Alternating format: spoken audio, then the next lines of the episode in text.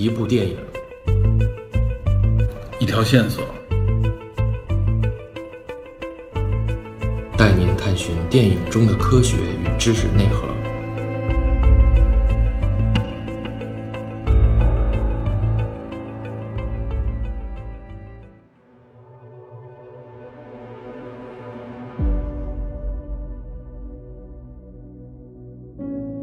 Hello，大家好，欢迎收听本期的电影侦探，我是 Peter。前两天应喜马拉雅的邀请呢，有幸观看了呢由管虎、郭帆和陆阳啊三位导演共同执导的纪念呢中国人民志愿军抗美援朝出国作战七十周年的献礼片《金刚川》。今年其实正好是朝鲜战争爆发七十周年，因此呢，今天就借着这部影片和大家聊一聊朝鲜战争。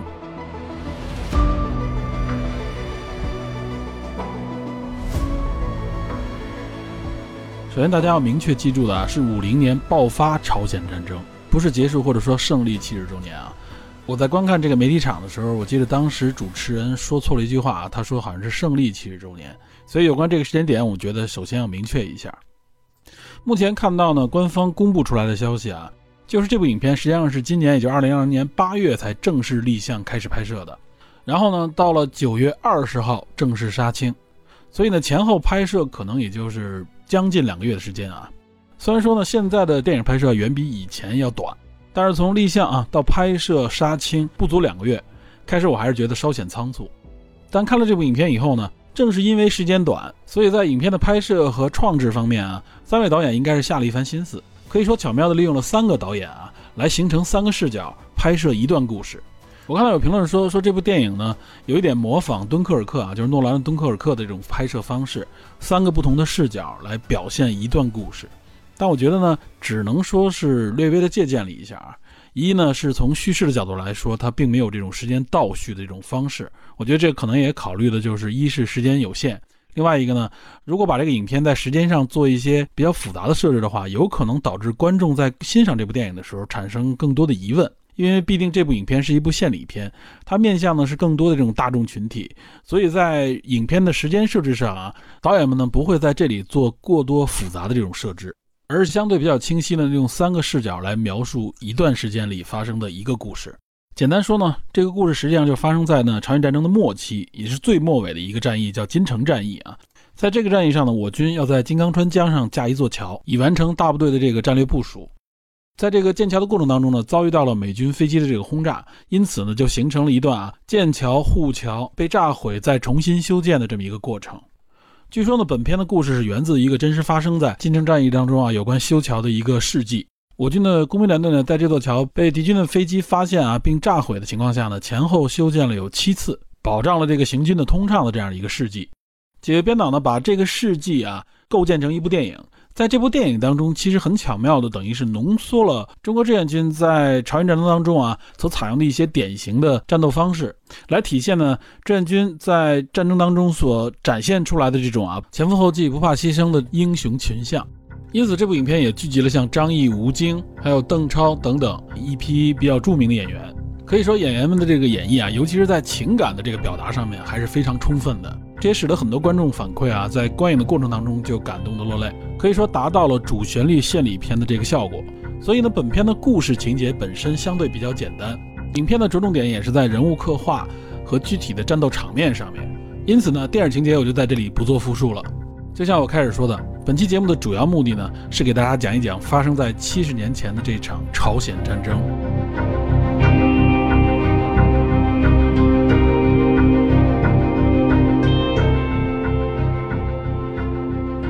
其实呢，作为国人，对朝鲜战争或者说叫抗美援朝，大家都不陌生。这个历史事件本身呢，也是在我们的教科书当中，在很多的文艺作品当中啊，非常明确的进行了介绍。不过，如果不是学习历史专业的，或者呢，也不是对相关的国际政治与历史感兴趣的人，我们大体上能够了解的呢，主要就是像这部电影里边所表达出来的啊，就是为了抵抗这个美帝国主义的邪恶侵略。中国志愿军呢，艰苦奋战，不畏牺牲，给美军以迎头痛击啊，保家卫国的这种爱国精神。但实际上，无论是朝鲜战争的起因、经过和结果啊，大多数国人呢是有很多曲解的。朝鲜战争可以说是非常深远的影响了中国的这个发展，而且直到现在啊，朝鲜战争对中国的这个影响包括对东北亚的这个影响仍然存在。所以我就觉得有必要呢，我们从更广阔的视角、更立体的视角来观察和了解一下啊有关朝鲜战争的方方面面。也希望这些历史呢，可以激发今天的我们有更多的思考，得到更多的启示。好，我们下面正式进入本期节目的正题。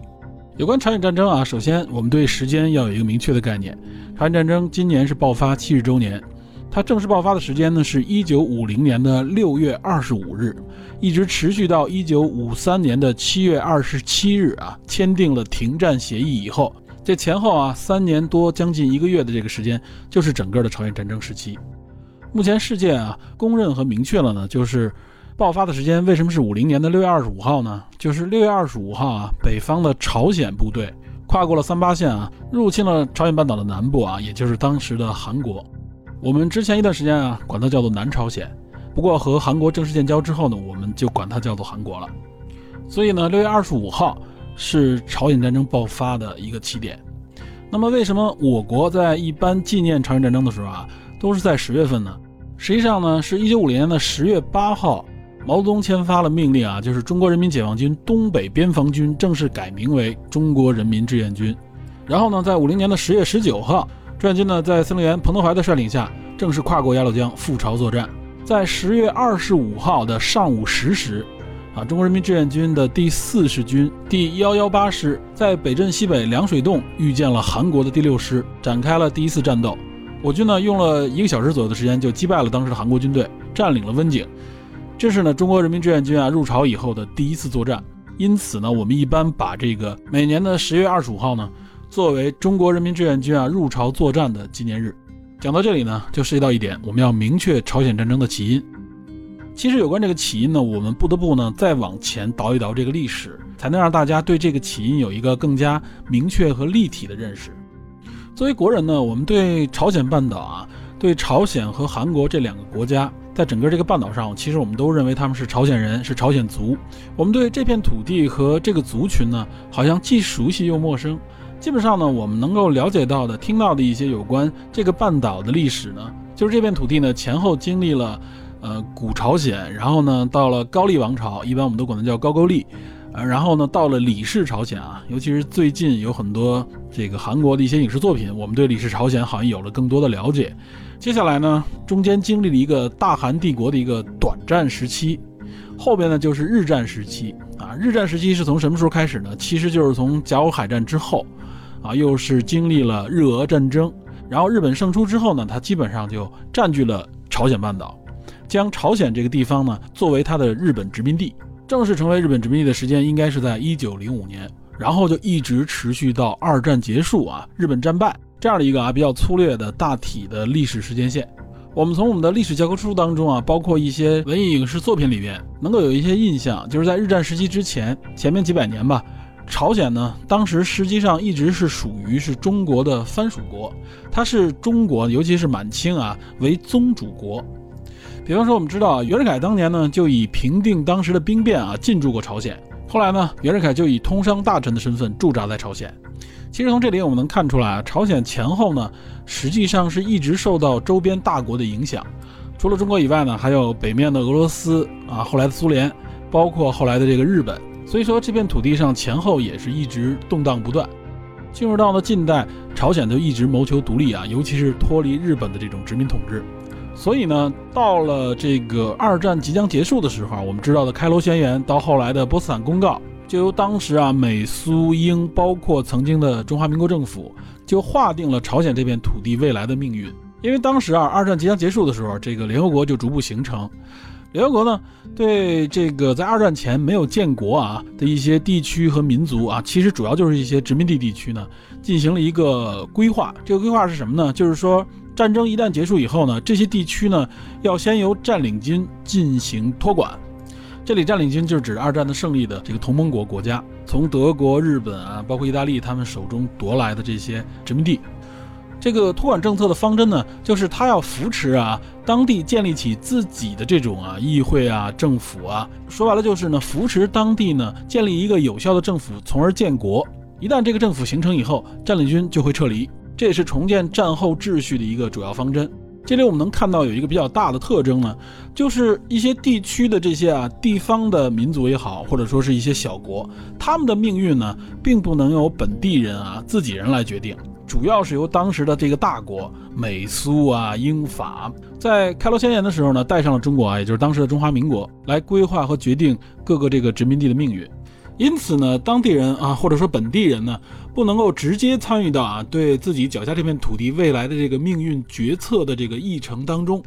这可以说是一个普遍现象，也是一个现实情况。因为必定呢，大战之后啊，很多地方的这个秩序处在一个真空状态，靠自身的这个社会秩序啊自然演化，这恐怕需要很长的一段时间才能落定，而且这个过程呢，往往都要经历局部的这种战争。搞不好呢，就会出现更大的问题和冲突啊！就像一战之后啊，纯粹依靠民族自觉，实际上是解决不了这些问题的。最终呢，就导致了二战的延续。所以说呢，由当地的这个占领军来托管一段时间，扶持一个合法政府的这个建立呢，是一个比较现实可行的解决方案。但是呢，还有一个更加现实的问题啊，也就是二战之后的这个秩序呢，实际上不是一个统一的格局，它是由两个对立阵营所把持着，而且这个对立阵营实际上在二战之前就已经开始形成，也就是美苏两大阵营。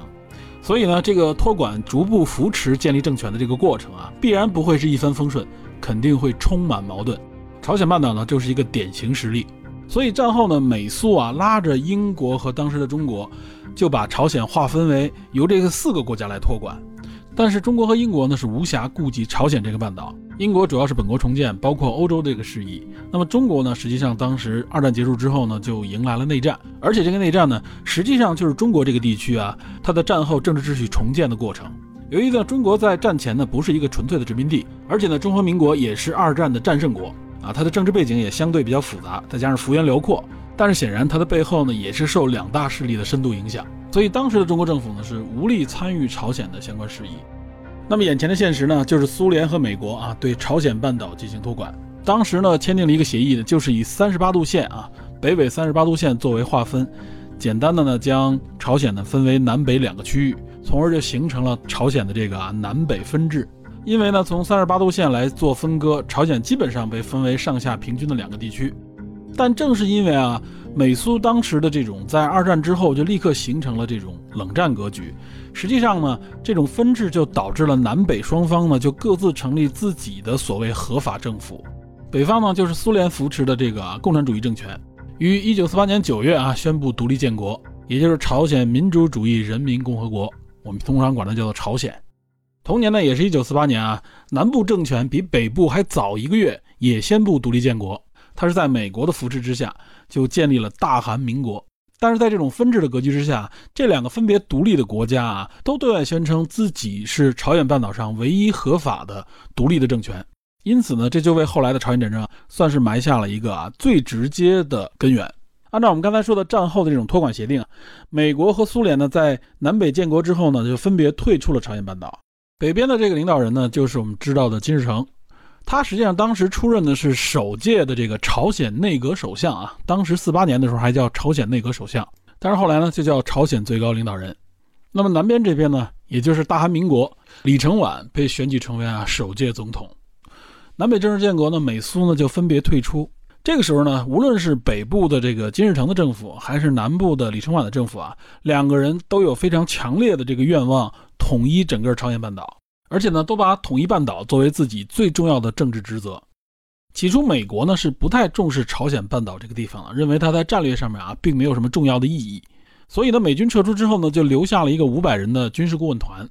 李承晚实际上一直想留住美军啊，而且他一直希望美国呢能够大力的支持韩国的这个建设。尤其是军事方面的这个建设，但是按照协议呢，也是美国自己的一个战略，就是他并不重视，也不支持朝鲜半岛上面啊利用这种武力的方式进行统一。所以对于当时的韩国来说啊，美国是做了非常大的限制，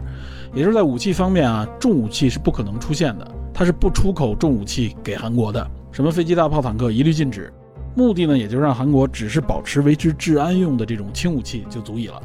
那么反观北面的朝鲜呢？其实一开始，苏联对朝鲜的重视程度呢，也没有那么的高。可是金日成呢，和李承晚一样啊，他一直期盼的就是统一整个朝鲜，实现这个民族独立。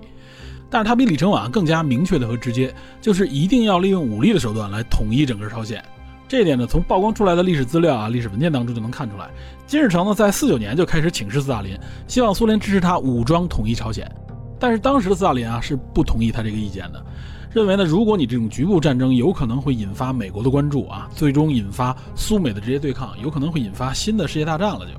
而且斯大林建议呢，金日成去找毛泽东谈。但实际上，金日成这件事情啊，他根本就不想和中国商量。但是到了五零年初，斯大林就改变了自己的意见啊，他转为支持金日成武装统一朝鲜半岛啊。只不过说你这个计划要做的周详，而且你要和中国人商量。那么为什么斯大林会转变自己的意见呢？主要有两个原因，其中一个原因就和中国息息相关。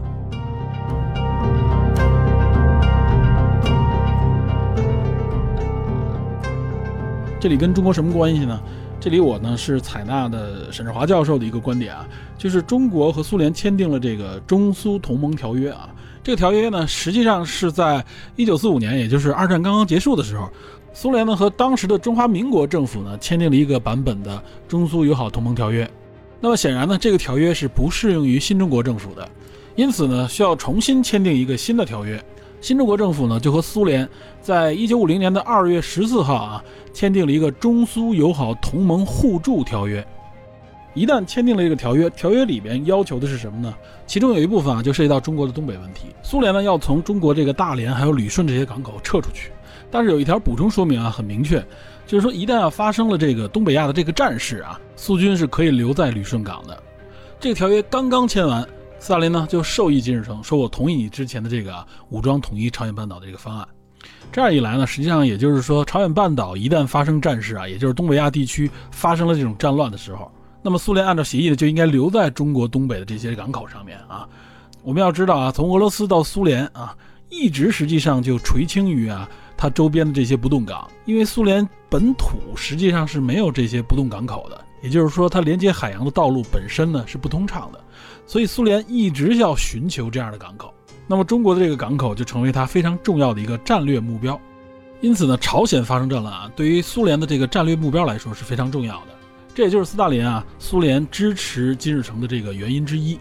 那么第二个原因是什么呢？第二个原因实际上是跟美国有关，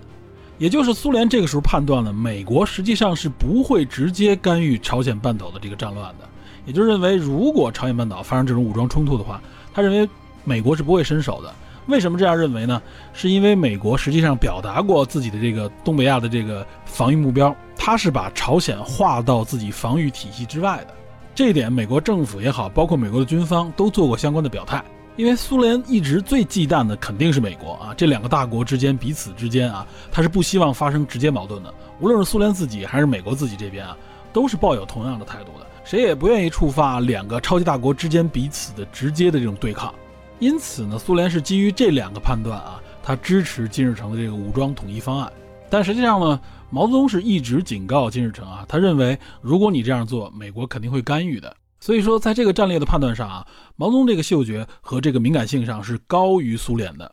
在这个问题上，也提示金日成，如果啊一旦美国参与，你需要援助的话，中国是可以帮助你的。但是当时的金日成认为啊，美国是不会干预的，而且他认为他会迅速的统一整个朝鲜，所以朝鲜呢对当时中国的这个提议啊是不太在意的。但是在四九年啊，实际上朝鲜是要走了中国的啊东北野战军的这个两个师，东北野战军也就是当时的四野，这两个师的兵力呢，主要是因为都是朝鲜族士兵，因此呢由当时朝鲜的这个南日大将带这个两师回到了朝鲜，这两个师呢也成为了后来朝鲜南下进攻韩国时的主力师。因为这两个师呢，在我国都经历过抗日战争，经历过这个解放战争，可以说是战争经验丰富的这个精锐。然后，在一九五零年的五月啊，金日成实际上是在斯大林的授意下来到北京，亲自面见了毛泽东，就向中国明确了即将进攻南韩的这个战略。结果呢，令中国意想不到的就是啊，没过一个月的时间，也就是六月二十五号，朝鲜在一阵猛烈炮击之后啊，就跨过三八线，全面向南部的这个韩国军队进行进攻。此时的南北的这个对比啊，可以说实力非常的悬殊。南韩的军队啊，无论说是从装备、从准备啊、从训练程度上面，都远远落后于北部的朝鲜军队。北部军队无论说是这种重装备啊、坦克、大炮一应俱全，几个小时之内啊，就完全突破了防线。第四天就拿下了韩国首都汉城。南韩军队可以说是溃不成军，一路后撤。而且据说金日成是过了两天才想起来通知中国。从这里也可以看出来啊，朝鲜在一开始压根呢也不重视中国这个重要的邻居。但是此时呢，最令朝鲜和苏联感到意外的呢，不仅仅是因为他们的战果，还因为美国以及世界的反应。美国政府呢，在五零年的六月二十四号深夜收到了这个驻韩大使馆的这个报告，因为这个十多个小时的时差，第二天呢，也就是在美国时间的六月二十五号呢，联合国就紧急召开了安理会会议，以九票赞成、一票弃权、一票缺席，通过了联合国第八十二号决议。决议呢是一致的谴责朝鲜这种入侵韩国的行为，要求呢朝鲜军队立刻停止军事行动，撤回到三八线以北。当时的联合国安理会呢是由五个常任理事国和六个非常任理事国组成，这一共是十一个国家。这个常任理事国我们都知道啊，就是具有这个一票否决权。所以如果常任理事国里边有一票反对的话，这个决议就不会产生。包括常任理事国如果投弃权票也不能通过。所以我们看一下这次投票的结果，投赞成票的呢是英美法。中华民国、古巴、埃及、挪威、印度和厄瓜多尔，然后还有一个弃权票。弃权票是谁呢？是南斯拉夫，他是非常任理事国。这里边前四个啊是常任理事国，唯独没有苏联。苏联是五个常任理事国之一，苏联实际上是没有参与投票。所以在这个投票结果上啊，显示这是苏联缺席。苏联为什么会缺席呢？这个事关到之前的一些政治原因。因为新中国政府的这个身份问题啊，苏联希望把新中国拉入到常任理事国当中，但由于受到了反对呢，所以苏联呢用缺席的方式抗议联合国安理会。哎，这就形成了一个很微妙的情况。实际上，在这次投票当中啊，苏联完全可以行使自己的这个否决权，只要他行使否决权，这个决议就不能够产出。据说呢，斯大林还亲自打电话给当时苏联驻联合国代表雅科夫·马利克，授意他不要与会并且投票。在这点上，实际上是非常微妙的。本来在政治上，在国际政治上，联合国的这次投票啊，具有非常重大的意义。但是正是因为苏联的缺席呢，等于是给这样的决议开了绿灯。因此，后续的八十三、八十四号决议，以及以美国为主导的啊，除去韩国以外的十六国组成的联合国军武装干预朝鲜战争，就成了合理合法、名正言顺的国际军事行动。对于苏联呢，不参与这次投票，其实也有一些解读。一方面认为呢，苏联可能是啊忌惮和美国造成直接的冲突啊。如果这个时候苏联站出了反对，就等于是和美国以及美国代表的西方社会的直接对立和冲突，这个在政治上会形成巨大的政治压力啊。所以呢，苏联不想站在这个位置上。另外一方面呢，就和苏联自己的这个大的战略可能有关系啊。也就是苏联希望呢，朝鲜半岛这个战火呢不要尽快的熄灭，因为如果按照目前的这个速度来看啊。南韩政府已经退到了这个釜山一带，北韩军队如果一鼓作气呢，很有可能很快就统一整个朝鲜半岛。毕竟南韩的部队啊，确实太贫弱了。那么朝鲜半岛一统一，原来他计划的这种啊，因为东北亚的这个战乱，他可以更多的插手东北亚的这种方式呢，就无法实现了。无论是朝鲜的港口还是中国的港口啊，他都没有理由去进驻了。所以我们看苏联在这个时候他的心态非常微妙，一方面呢鼓励朝鲜去打。另一方面呢，又不想去完全阻止啊联合国军干涉这次军事活动。同时呢，这个时候苏联呢也不想中国直接的去参与，因为以目前的情况来看啊，中国如果进驻了的话，那更没有苏联什么事儿了。他希望朝鲜半岛的这个战事能够焦灼住，一旦焦灼住呢，苏联就可以派驻自己的力量，从而能实现扩张并逐步的控制东北亚。然后我们回过头来说美国，美国呢除了倡导安理会进行投票以外，美国政府也迅速做出了声明，也就是会派军直接干涉朝鲜半岛的这个局势。这点上来看呢，毛泽东的判断是正确的，但出乎了斯大林和金日成的这个判断。六月三十号，美国总统杜鲁门呢正式命令美国陆军参战。七月一号，驻扎在日本九州的美军啊，第二十四步兵师第二十一步兵团的第一营两个连队啊，两个连队所组成的史密斯特遣队啊，经过空运就抵达了釜山附近的机场。这也是朝鲜战争时期啊，美军第一支进入到朝鲜半岛的部队。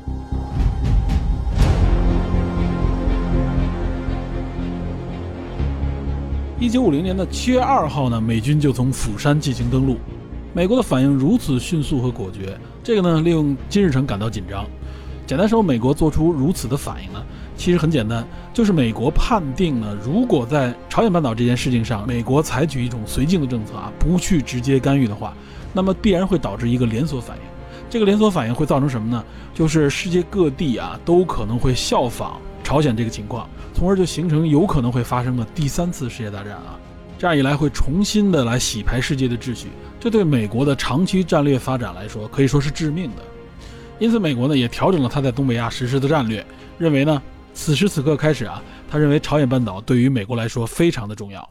同时，这里还要说明的就是啊，美国的第七舰队就进驻到台湾海峡，在这一点上，实际上是中国最为恼火的。中国认为台湾属于中国领土的一部分。建国以后呢，第一个重要的这个战略目标就是统一中国、收复台湾。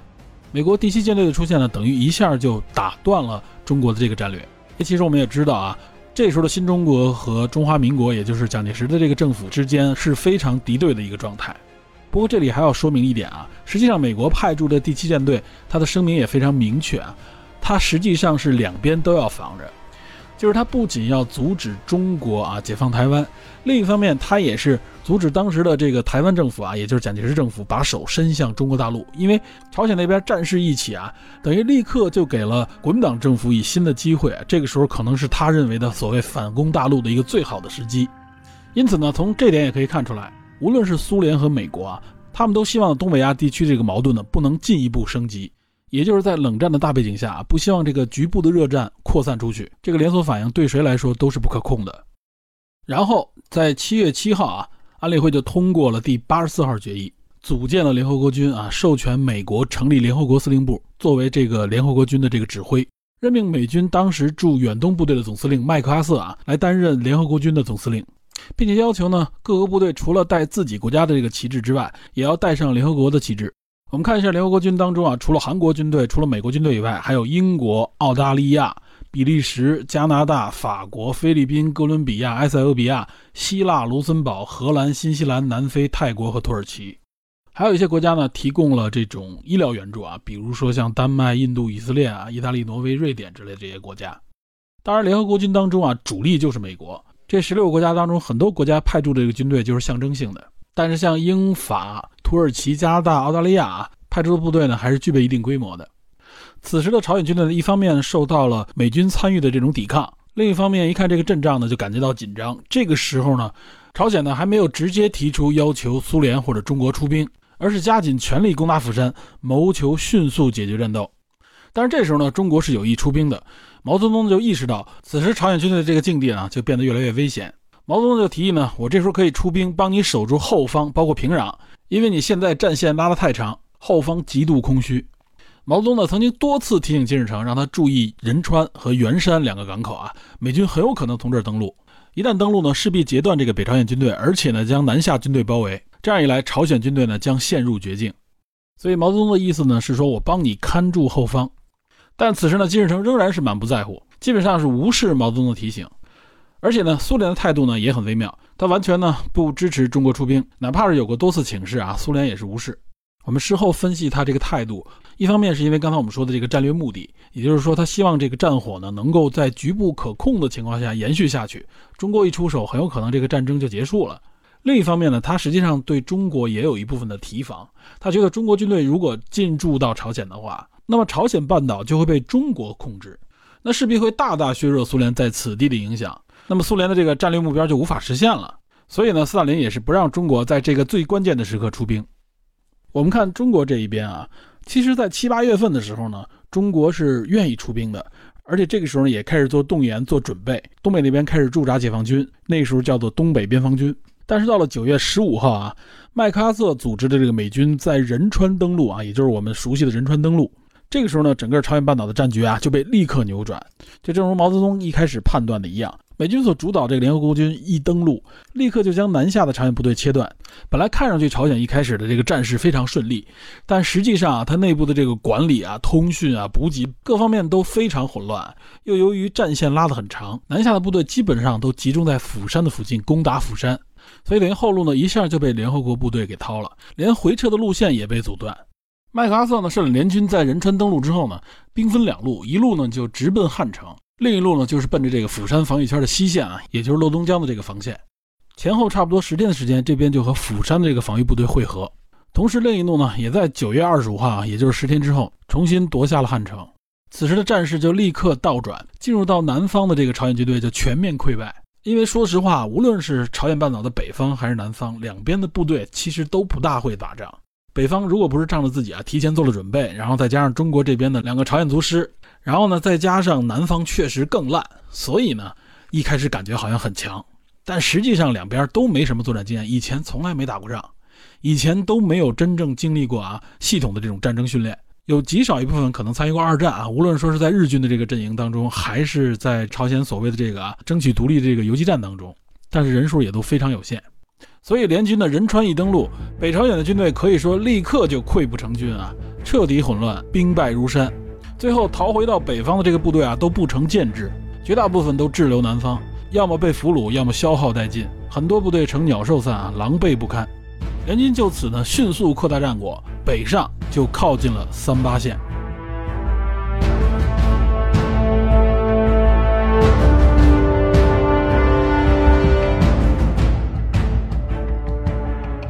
九月二十七号的时候，也就是仁川登陆以后十二天，美国军界呢，也就是参谋长联席会议和美国政府，就是美国总统啊，都同意前线指挥官啊，就是麦克阿瑟的建议，要跨过三八线。只不过美国总统对麦克阿瑟有一个附加的要求，越过三八线的北进呢，有一个前提，就是呢，只有苏联和中国不参战的情况下才可以进行。结果呢，一九五零年的十月一号，韩国的部队呢，就首先跨过三八线啊，向北进发。这个时候啊，就进入一个相当关键的时刻了。首先，此时的朝鲜呢可以说是一败涂地啊，和之前的这个高歌猛进形成鲜明对比。这个时候的金日成就急需啊苏联和中国的帮助了。金日成呢此时就向斯大林请求啊，说如果此时再不出兵，那北部的朝鲜政权啊就有可能即将亡国。但是此时的苏联明确了啊，苏联肯定是不能直接出兵的。你能指望谁呢？你只能指望中国。所以斯大林呢在十月一号就给中国这边发了一个电报，授意呢你可以现在出兵了。之前不是一直提吗？再不上的话啊，朝鲜那边盯不住了。然后这个时候我们看啊，联合国军也就是美军这边，实际上呢，在之前我们说的八十四号决议的时候啊，这个八十四号决议受益的是呢，联合国军是反击啊朝鲜的这个侵略行为。实际上呢，指的是呢，就是说我把朝鲜赶回到三八线以北就可以了，并没有授权说啊，这个时候你可以继续向北进攻，也就是没有明确你是不是可以进入朝鲜境内啊继续战斗。八十四号决议是没有这个授权的。只是说呢，来反击北朝鲜，但是显然这时候呢，韩国是耐不住性子，韩国就已经冲过去了。所以十月一号的时候，韩国部队就已经首先过了三八线。然后呢，从其实前线战斗的这个角度来看啊，也就是麦克阿瑟的这个角度来看，他打仗的时候，他反击，反击到了三八线的时候啊，他肯定不愿意说我这个战争走到这儿就结束了。他认为，如果想啊打击对方，真正的彻底制服对方的话，那我肯定要追击。而且麦克阿瑟本人也表示呢，应该呢彻底的清除掉朝鲜半岛的这种共产主义军队的这个势力。这样的话，实际上就顺便实现了朝鲜半岛的统一，而且实现统一的这个政府呢，还是一个亲美的政权，对吧？这个何乐而不为呢？从战争的角度上来说也是如此啊。虽然说我们画了一条线，但往上攻的时候，它不可能说到这个线就立刻停止。一方面呢，要想取得战略目标啊，一定不能点到为止。另外呢，此时的联军处在一个绝对优势的地位。此时这个状态可以说是势如破竹啊！麦克阿瑟觉得呢，我是没有必要停下来的，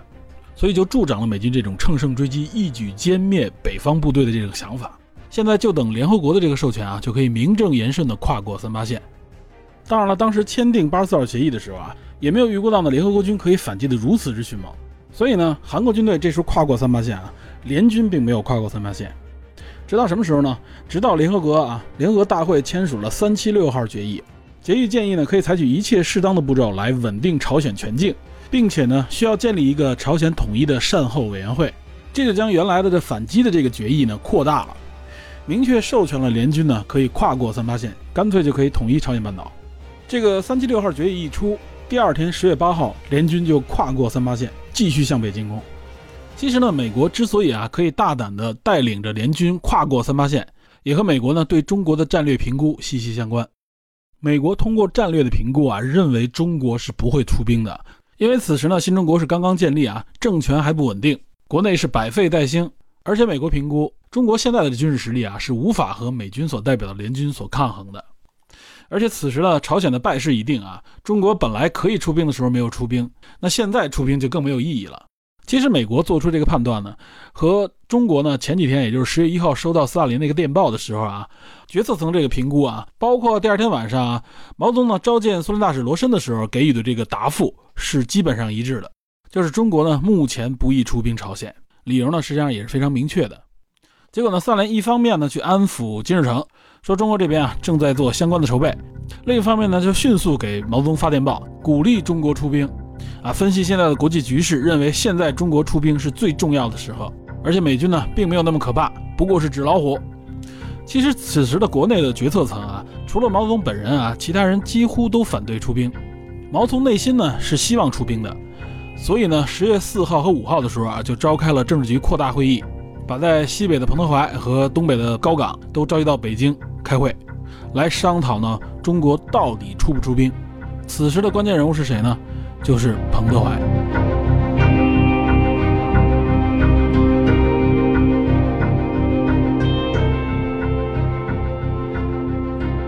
好，讲到这里呢，本期节目先告一段落。这次呢，我也是继续响应听友的这个意见，就是把节目呢稍微多分出一些段落来，这样呢相对有利于大家的收听和寻找相关的内容。所以呢，本期通过金刚川来介绍朝鲜战争呢，我将分为上中下三个部分，后面两部分呢，我也将会尽快上线，这样呢方便大家完整的来收听。好，感谢您收听本期的电影侦探，请您持续锁定本节目，我们下期再见。